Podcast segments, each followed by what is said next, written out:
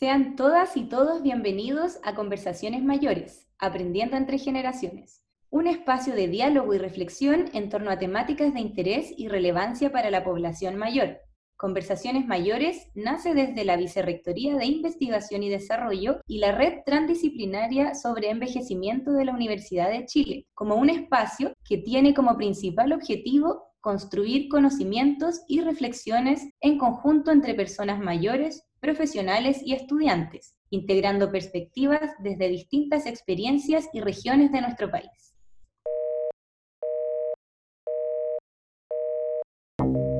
Y la única manera de poder comprender exactamente cómo una persona mayor se puede aproximar mejor a estas tecnologías es hacerlas partícipes de los procesos de desarrollo tecnológico. Creo que ahí es donde hay una ventana de aprendizaje intercultural que nosotros debemos promover. Hay una brecha económica, hay una brecha social, cultural, y ahí es donde los más jóvenes, en este caso familiares, amigos o vecinos, la comunidad toda, pueden ser grandes aliados justamente para cortar esta brecha. Nos ha afectado bastante el, el no saber utilizar estos aparatos. Otras personas también bien dicen que ni siquiera para aprender la radio, porque resulta que la radio que tienen ahí en su casa también es tecnológica, también se usa con y no saben prenderla, no es como la, eh, como la antigua, ¿cierto? Que tú le dabas vuelta, prendía y se acabó. Desde el punto de vista personal, creo que es muy importante que uno no quiera enseñar lo que uno quiere aprender, sino que, que, quiera enseñar lo que la otra persona quiere aprender. A mí muchas veces me ha pasado que yo le enseño a mi abuela, a mi abuelo cosas y me doy cuenta de que le estoy enseñando lo que yo quiero y lo que yo necesito, no lo que ellos necesitan y quieren. Entonces creo que eso es súper importante. Hola, un cordial saludo a quienes nos escuchan. Agradecemos su atención. En este programa conversaremos sobre las personas mayores y su relación con el uso de las tecnologías de información y comunicación. Estamos en Conversaciones Mayores, aprendiendo entre generaciones.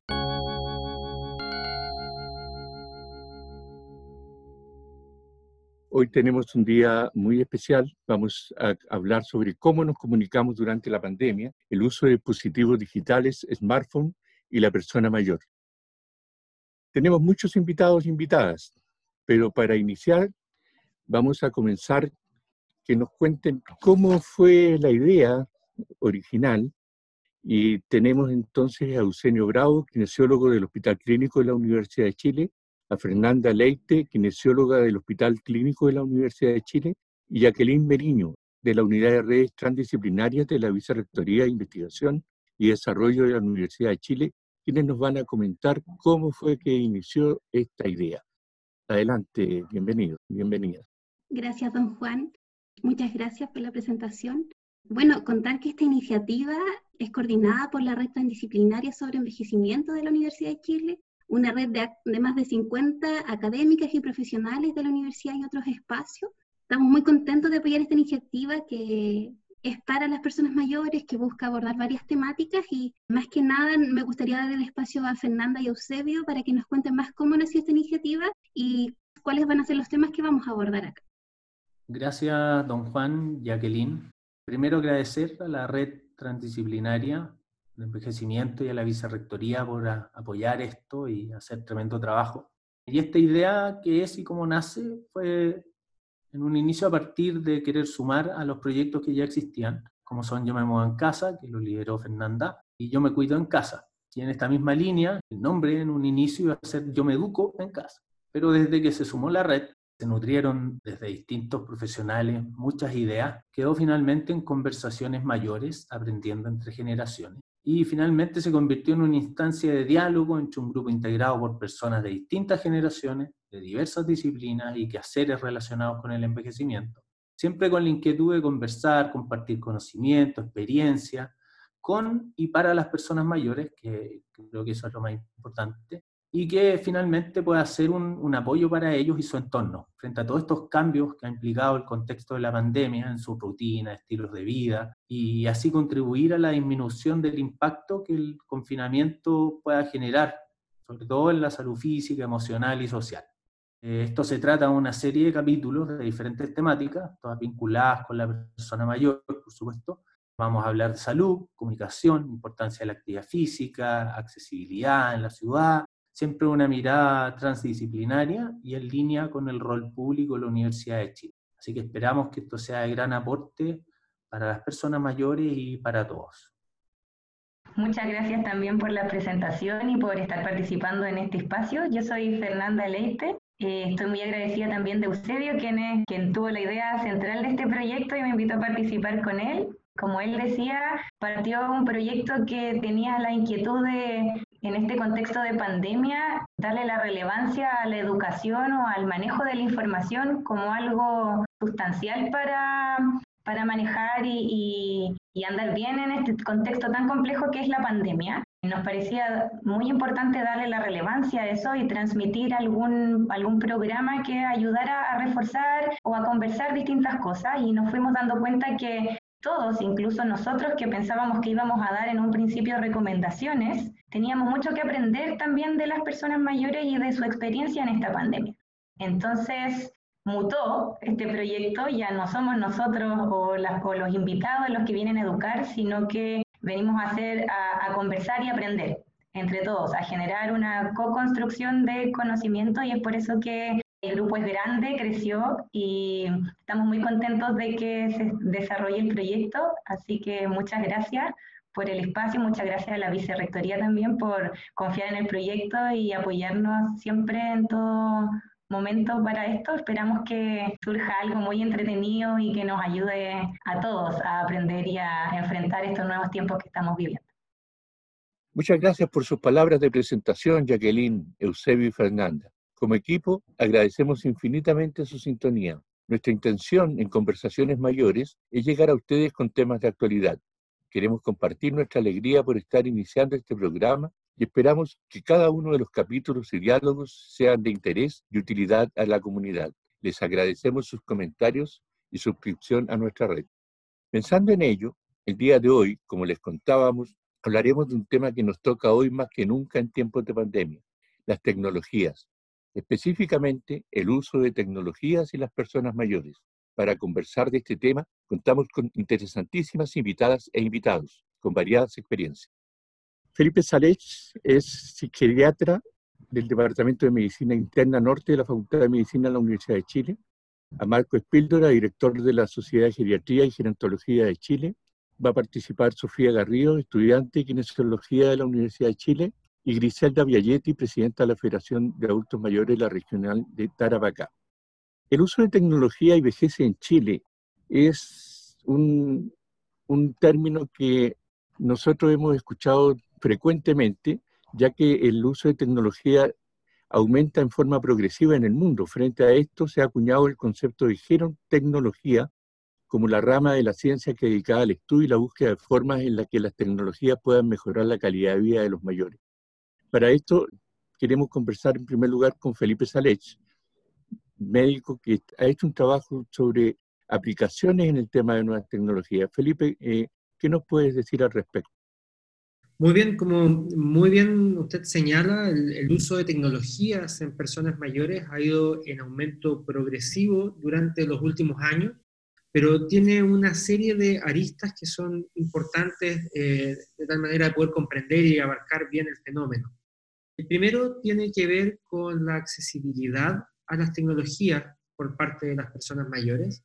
Y esto tiene que ver con cómo eh, una persona mayor se aproxima a la tecnología, es capaz de comprender sus aplicaciones y de usarlo en la práctica. Eso requiere de interfaces tecnológicas que sean fácilmente comprensibles, intuitivas en su término de uso, donde uno pueda saber para qué sirve específicamente un determinado botón o un determinado link. Y pienso que ahí es donde hay una oportunidad de aprendizaje intergeneracional que es muy importante. Yo veo hoy día grupos de desarrollo tecnológico encabezados, liderados y gestionados principalmente por personas jóvenes. Y así es como uno ve que las interfaces de acceso de la mayoría de los dispositivos tecnológicos están hechas y pensadas para personas jóvenes. En relación al envejecimiento existen una serie de cambios en nuestro organismo que determinan que ese acceso sea un poco distinto. Por ejemplo, nuestra visión se hace un poquitito más dependiente de los contrastes uno necesita eh, iconografía y letras que sean de un tamaño un poco mayor. Es relativamente frecuente, por ejemplo, encontrar algo de temblor en las personas mayores, de tal manera que interfaces tecnológicas que sean con simbología muy pequeña, con poco contraste para facilitar o para que se vean de un look un poquitito más amigable, pueden ser difíciles de utilizar por las personas mayores. Y la única manera de poder comprender exactamente cómo una persona mayor se puede aproximar mejor a estas tecnologías es hacerlas partícipes de los procesos de desarrollo tecnológico. Y creo que ahí es donde hay una ventana de aprendizaje intercultural que nosotros debemos promover. Nosotros no debemos vernos como personas jóvenes generando cosas para los mayores. Esa es una visión paternalista, antigua y que no nos va a llevar a buenos resultados. Yo creo que el desarrollo tecnológico debe hacerse con las personas mayores y ahí es donde veo que hay una oportunidad de desarrollo súper interesante. Y creo que la otra vertiente interesante de esto tiene que ver con, la, con el acceso, en fondo, que es la capacidad que tienen las personas mayores de poder adquirir tecnologías en un contexto que sabemos todos socialmente es difícil. Eh, hay escasos recursos, eh, las pensiones son bajas, y en ese contexto contar con un dispositivo tecnológico, el cual además debe tener un soporte continuo de conectarse a una red de Internet que debe ser de buena calidad, tiene un costo. Y cuando uno hace solo el análisis directo, sin pensar en las implicancias, y dice, bueno, este es mi costo directo, esto es lo que yo voy a invertir, esto solamente se ve como un costo y se ve caro.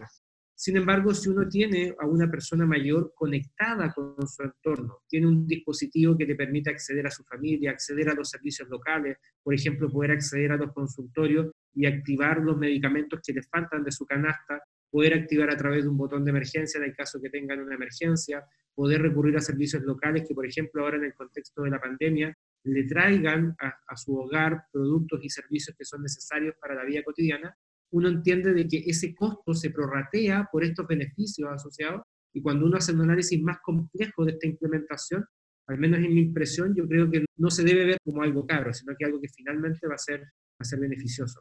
Así que en ese contexto es que yo veo que tenemos muchísimo que aprender en los próximos años para poder implementar de buena manera estas tecnologías en personas mayores, tanto en el ámbito de cómo las hacemos más accesibles, cómo facilitamos el acceso a que ellos puedan efectivamente tener estas tecnologías y disfrutar de sus beneficios. Muchas gracias, doctor Felipe Salech. Tenemos a Marco Espíldora, periodista, es director de la Sociedad de Geriatría y Gerontología de Chile. Sí, bueno, efectivamente Felipe apuntaba a diferentes razones de por qué esta brecha digital afecta a las personas mayores. Hay que pensar también que muchas personas mayores de hoy eh, crecieron sin la tecnología. Entonces, de ahí, de ahí se explica la cohorte, ¿ya? Ahora, la, la brecha digital, efectivamente, para que se acorte, eh, requiere que las políticas públicas eh, consideren a las personas mayores en el, el, desarrollo de este tipo de tecnología. Es decir, hoy día hay una convención de, de derechos humanos, tiene que haber un enfoque de derechos en las políticas públicas y eso tiene que considerar la opinión de las personas mayores, lo que piensan, lo que sienten, pensando, claro, por un lado que la gran mayoría de las personas mayores son autovalentes en Chile, pero también hay, hay un porcentaje de personas mayores importante que tienen algún tipo de, discapacidad. Entonces tiene que ser una tecnología inclusiva. Entonces, qué mejor que ellas y ellos eh, conocen justamente cómo poder operar un, un, dispositivo. Entonces hoy día vemos que Muchas personas mayores cuentan con dispositivos, pero no lo saben usar. U otros eh, saben usar este tipo de dispositivos, pero no cuentan con ellos. Entonces, claro, hay una brecha económica, hay una brecha social, cultural, y ahí es donde los más jóvenes, en este caso familiares, amigos o vecinos, la comunidad toda, pueden ser grandes aliados justamente para cortar esta brecha. Esta conversación entre generaciones justamente tiene que ser una, una unión o una relación recíproca intergeneracional. Tiene que haber una solidaridad intergeneracional. Hay una responsabilidad tanto de las personas mayores como de los jóvenes. Tiene que haber una retroalimentación. Y ahí es donde juega un papel fundamental, especialmente la sociedad en su conjunto, ¿ah? en donde podamos tener conciencia de que, de que Chile es un país envejecido, pero también tenemos que vivir con un enfoque de un país para todas las edades. Yo creo que eso sería importante considerar a la hora de abordar esta brecha digital, don Juan. Gracias, Marco. Está con nosotros Griselda Vialletti, presidenta de la Federación Regional de Adultos Mayores de Tarapacá. Griselda, tú estás en el norte de Chile, en la comuna de Pica. ¿Cómo ha sido para ustedes el uso de estas nuevas tecnologías en este territorio alejado donde el Estado prácticamente no tiene la presencia que usa en las regiones principales? A ver, yo conversaba el otro día con, con varios de los socios y habitantes de acá de Pica y lamentablemente hay muchas personas que tienen los celulares que han sido regalados por sus hijos. Muchos todavía tienen ese antiguo que venía con tapita. Por lo tanto, ni siquiera tienen acceso a las redes sociales, solamente lo usan para llamar y, ¿cierto? Y escuchar cuando los llaman para poder hablar. Ellos no están al tanto de muchas tecnologías, no saben usar sus celulares. Lamentablemente nosotros somos un pueblo donde vive mucha gente sobre los 70 años, es un, pueblo para viejos, como se dice acá, ¿ya? Entonces se pierde ese, esa continuidad. Y muchos vivimos solos, entonces tampoco tenemos al joven cerca. No está el hijo, no está el nieto, ni el sobrino, y muchos de ellos no tienen la paciencia tampoco para enseñar. Lamentablemente eso se da mucho, por lo menos aquí en el pueblo. Pero ya si salimos más allá, lo que es Iquique, lo que es Arica, donde están las otras ciudades, sí hay mucha gente que se maneja en el uso, pero también el problema que son, y como ustedes también estaban diciendo, es que no saben el uso. No saben, por ejemplo, cuando les llega un video, no lo pueden ver porque tienen su memoria llena y no saben cómo sacar eso. ¿Ya? Eso sería uno de, los muchos problemas que existen.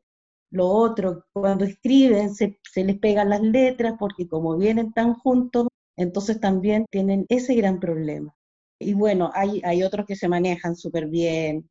Lo otro, para poder sacar sus permisos, para poder salir ahora con, con este tiempo de pandemia, no saben cómo utilizar, tienen que ir a hacer fila, donde carabineros, ¿cierto?, para que les extiendan sus permisos, porque tampoco saben usar. Hay personas que tienen diferentes tipos de celulares. Y la enseñanza no va a ser igual porque tienen diferentes mecanismos. Hay unos que se prenden al lado, otros se prenden atrás, otros son touch. Así que yo creo que va a ser una gran tarea. Muchas gracias. Gracias, muy gentil. Quería preguntarle a Sofía. Sofía, como estudiante de kinesiología, está en contacto directo también con muchos adultos mayores. ¿Qué, qué experiencia has tenido tú y cómo visualizas que se podría mejorar todo esto acceso a las nuevas tecnologías? Muchas gracias, Juan, por la presentación. Bueno, primero decir que concuerdo con todo lo que se ha dicho hasta ahora. Creo que algo muy importante es la, la diferencia social, económica y la verdad hay múltiples factores que existen en Chile y en todas las generaciones. Creo que eso afecta bastante porque ya el nivel de ingreso y el nivel educacional segrega y también deja en, posiciones sociales diferentes. Entonces, creo que no es lo mismo todos los adultos mayores, creo que también dentro de ellos hay muchas categorías y, también diferentes tipos de prioridades y también diferentes tipos de dificultades para, generar esto. Creo que eso es algo que lo han dicho anteriormente y, y concuerdo mucho con eso. Respecto a mis como situación personal, creo que he tenido varias vivencias, más que nada personales y desde el área profesional, que todavía estoy en el internado, pero han existido. Desde el punto de vista personal, creo que es muy importante que uno no quiera enseñar lo que uno quiere aprender, sino que, que quiera enseñar lo que la otra persona quiere aprender. A mí muchas veces me ha pasado que yo le enseño a mi abuela, a mi abuelo cosas y me doy cuenta de que le estoy enseñando lo que yo quiero y lo que yo necesito, no lo que ellos necesitan y quieren. Entonces creo que eso es súper importante. También desde el punto de vista profesional, sobre todo en esta pandemia, se ha visto que los adultos mayores se quedan súper solos en este contexto. Como decía Griselda, muchos adultos mayores tienen el dispositivo celular, por ejemplo, pero no saben ocuparlo. a no ser que haya un estímulo externo, que por ejemplo alguien llame y ellos puedan contestar, no, no saben realizar, por ejemplo, una búsqueda en YouTube, cosas que, que son importantes al momento de, estar encerrado, porque por ejemplo a nosotros nos tocó en un ramo de intervención comunitaria en salud intervenir el programa MAS, Más Adultos Mayores Autovalente en la comuna de Macul. Y nos dimos cuenta de que estas personas suspendieron su práctica de actividad física en esta pandemia todos estos meses han estado parados y eso ha impactado e impactará a futuro en su condición de salud. Entonces creo que es súper importante y lo que decía Felipe, que el gasto se hubiese visto totalmente invertido en este momento porque si ellos hubiesen estado con más oportunidades de, acceso a Internet, con más oportunidades de acceso a un dispositivo y también con más conocimiento sobre el tema, quizás esa práctica de actividad física no se hubiese visto tan afectada. Entonces, ese era el, ese era el desafío del programa más, como retomar esta práctica y que nadie quede fuera. Y era muy difícil y también, como decía Griselda, sobre todo en esta pandemia, muchos adultos mayores no han podido recibir visitas de sus familiares, de sus nietos, hijos, entonces tampoco pueden aprender en esta instancia. Entonces creo que es un gran desafío, creo que esta pandemia nos va a dejar harto aprendizaje para a futuro poner más ojo en este tema desde mucho antes. Eso, gracias.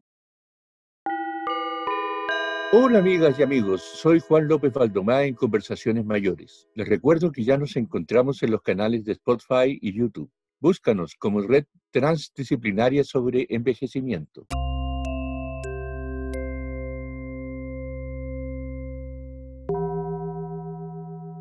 Hay un tema que eh, tiene mucha actualidad. El presidente Alberto Fernández de Argentina la semana pasada, estamos comenzando septiembre, o sea, en agosto ahora del 2020, decretó que el Internet es un derecho social, por lo tanto, es obligación, digamos, de que todos los habitantes de Argentina tengan accesibilidad a Internet y a todos los medios.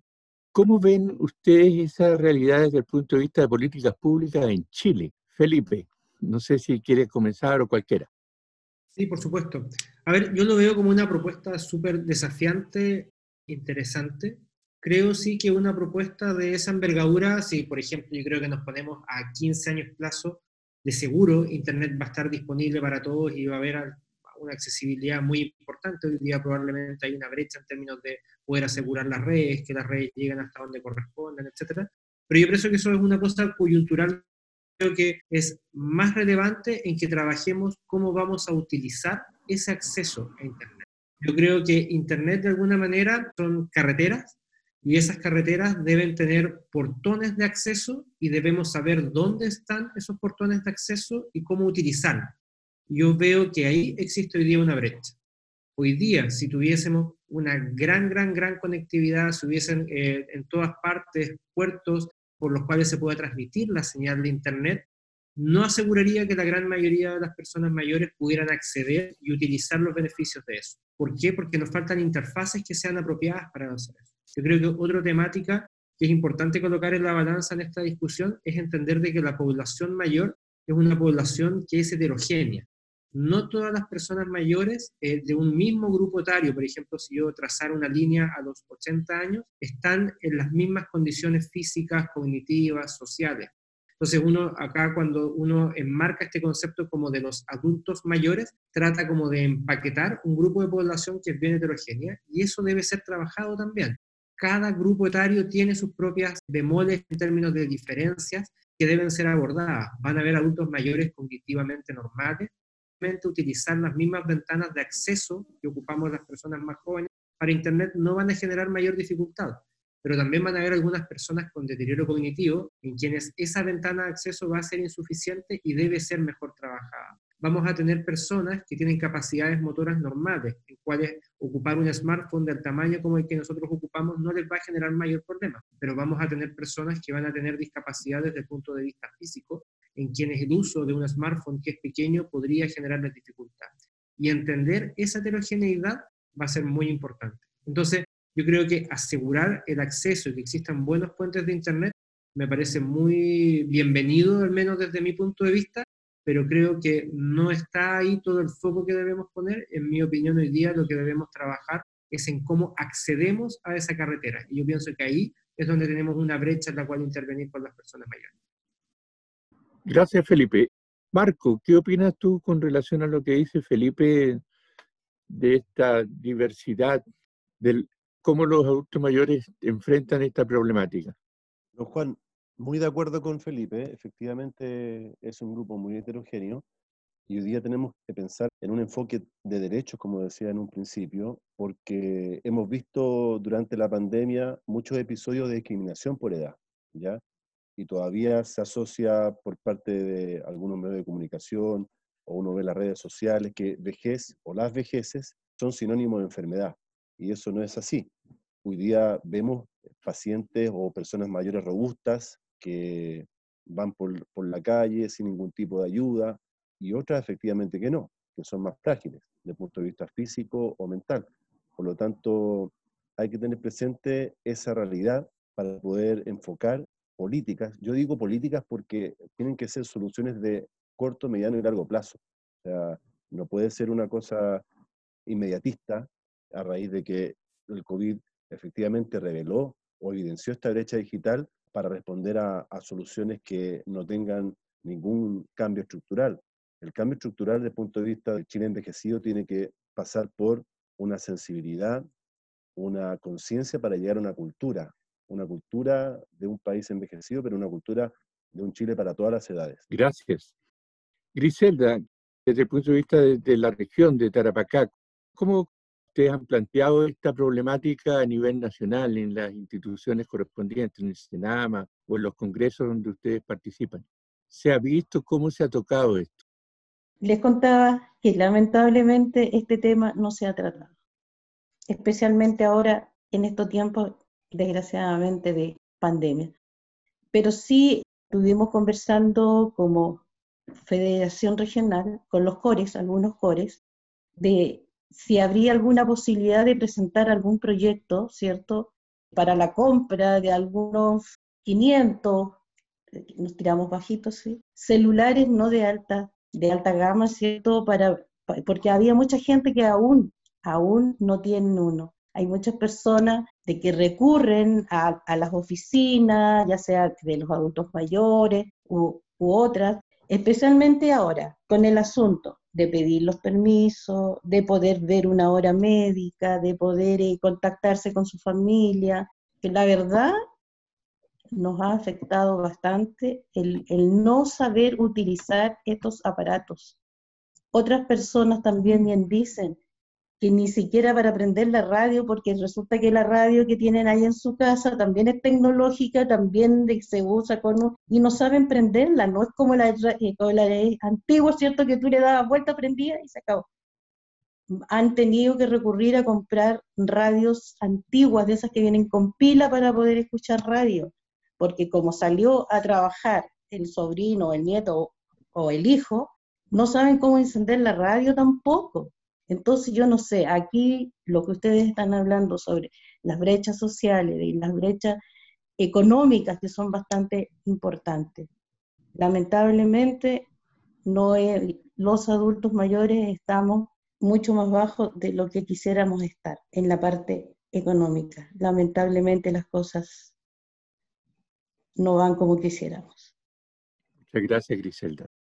Sofía, la misma pregunta, pero desde el la óptica transgeneracional, como en este caso los estudiantes ligados al tema de adultos mayores en distintas disciplinas, pero también desde el punto de vista transdisciplinario, ¿cierto? Están viendo esto con tu mirada de joven. Mm, bueno, yo creo que quizá a nuestra generación le falta un poco de empatía un poco en ese sentido, porque como nacimos en esta época tecnológica nos cuesta ponernos en el lugar de la persona que no lo entiende. Como creo que, en ese sentido, independiente de la carrera o de la ocupación de la persona, creo que, que es difícil, es difícil explicar. Lo otro también creo que a nivel más de asistencialismo, como en las prácticas con mis compañeros de otras carreras y con mis compañeros de generación, me doy cuenta de que también estamos quizás muy centrados en otras cosas más que el área de tecnológica. Creo que estamos centrados en cosas como más básicas quizás, que todavía falta mucho por recorrer, entonces creo que las conversaciones de, de, la, de esta brecha digital, las conversaciones de esta adaptación a la vida con la tecnología y demostrar a los adultos, a las personas mayores, las herramientas que pueden utilizar con la posibilidad de ocupar la tecnología, creo que todavía no es una conversación como acabada. Creo que, que no es tan común. Entonces, en ese sentido, creo que se deberían hacer cambios, como decían anteriormente, a largo y a, y a corto plazo, macro y micro, o sea, en políticas públicas, pero también en la atención en salud que uno, que uno entrega. O sea, si uno va a hacer una atención domiciliaria, debería estar en las preguntas o en el punto a tratar el tema del manejo de la tecnología. Creo que es algo importante y algo que ve a la persona no como un paciente enfermo, sino que como una persona integral, que tiene muchas otras posibilidades de mejorar su salud y de mejorar su calidad de vida al final. Muchas gracias, Sofía. Mira, vamos a hacer una última ronda una mirada muy de futuro. Yo creo que todos aquí hemos visto el diagnóstico, la verdad es que tenemos un problema bastante grande a nivel de país. Vemos que esta realidad es transversal en nuestro continente, con realidades tan disímiles desde el Caribe hasta nuestra austral Patagonia, pero tenemos que mirar en una mirada de conjunto.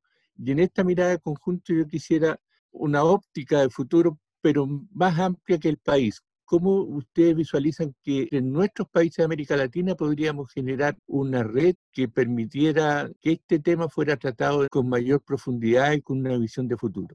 Felipe.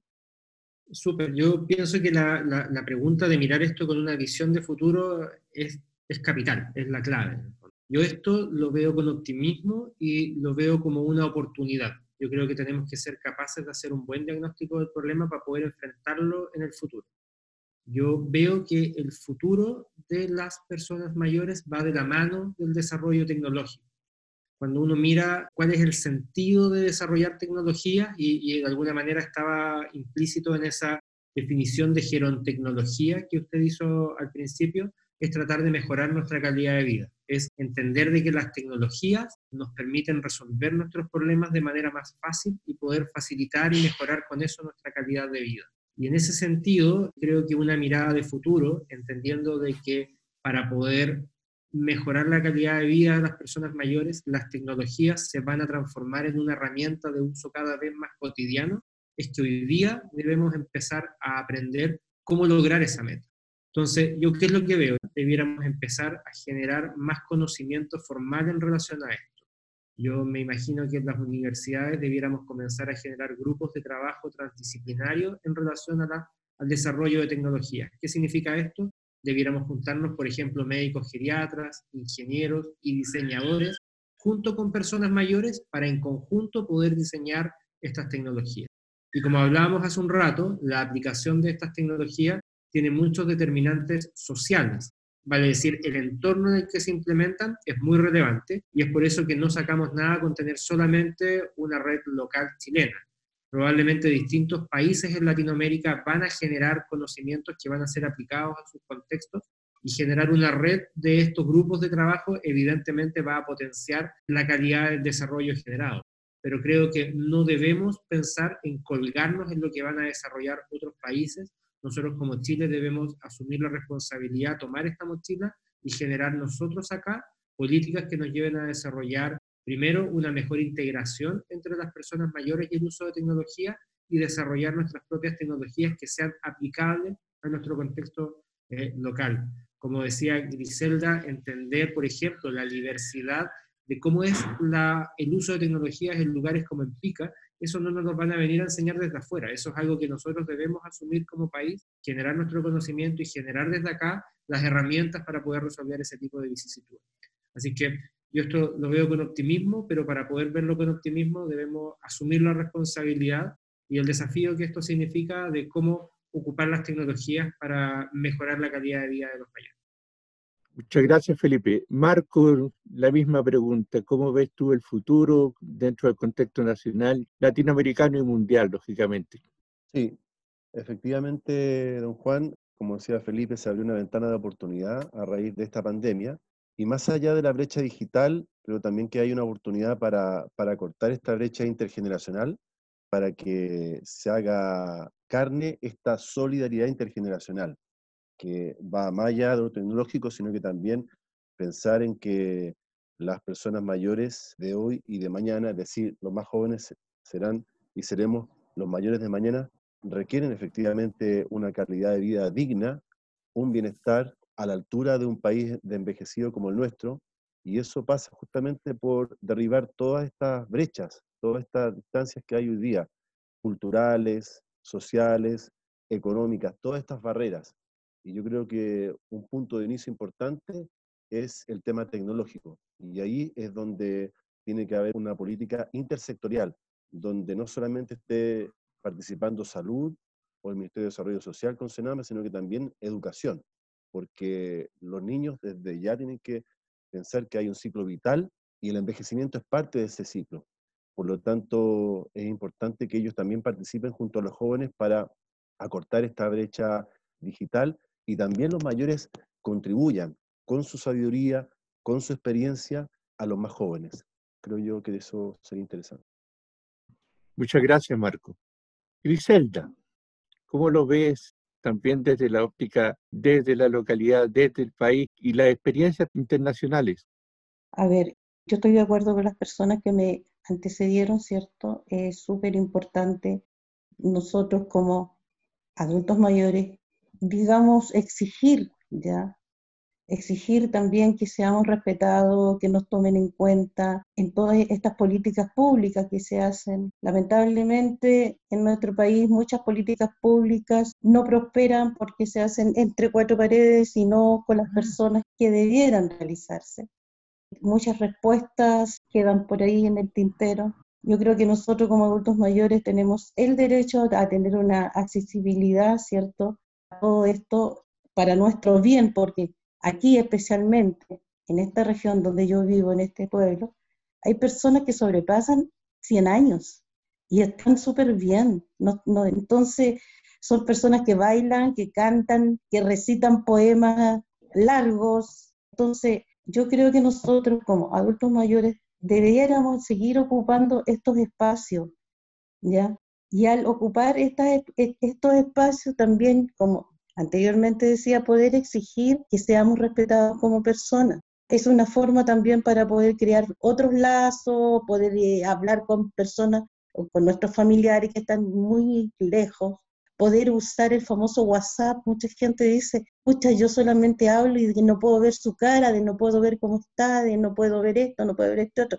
Entonces yo creo que comunicación yo le pondría valoración en nuestra persona como adultos mayores y dignidad, valoración y dignidad, que se nos reconozca, que se reconozca a nosotros y que sea un compromiso, un compromiso que tengan nuestras autoridades con los adultos mayores. Muchas gracias, Griselda. Muy claro tu planteamiento y el de quienes te antecedieron. Sofía, Sofía, nuestra participante más joven y que va a estar en nuestro programa constantemente. ¿Cómo lo ves tú dentro del contexto de este plano político que viene en el país, esta futura nueva constitución? ¿Cómo ves este tema ya más entre el área de la política?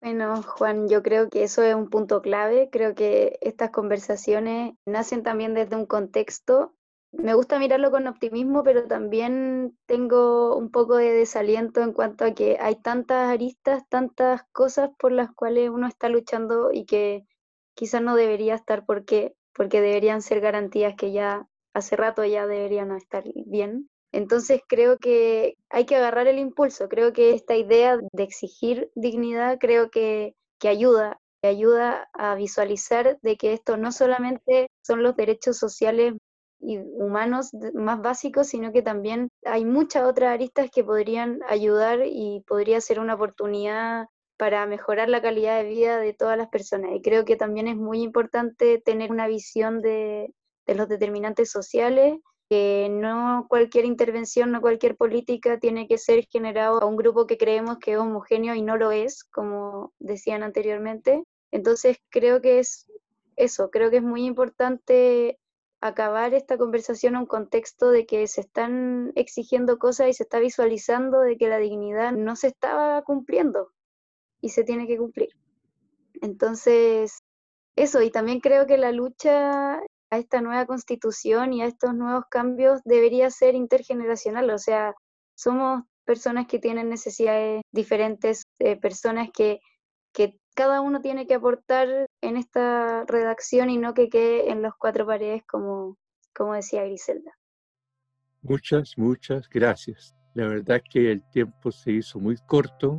Yo quiero agradecerles a todos y a todas ustedes, a Marco Espíldora, a Griselda Vialletti, a Felipe Salés, a Sofía Garrido, agradecerle a todos los que participaron, a todos quienes están escuchándonos en estos momentos Agradecer a quienes hicieron posible la realización del programa, a la unidad de redes transdisciplinarias de la Vicerrectoría de la Universidad de Chile, a nuestro equipo técnico que está trabajando para esta transmisión, a todos los invitados e invitadas y por supuesto a ustedes que nos escuchan y van a divulgar la información de este audio. Decirle que este programa, este primer programa es realmente un incentivo a seguir conversando sobre este y otros temas. Un abrazo gigante, desde Santiago. Gracias.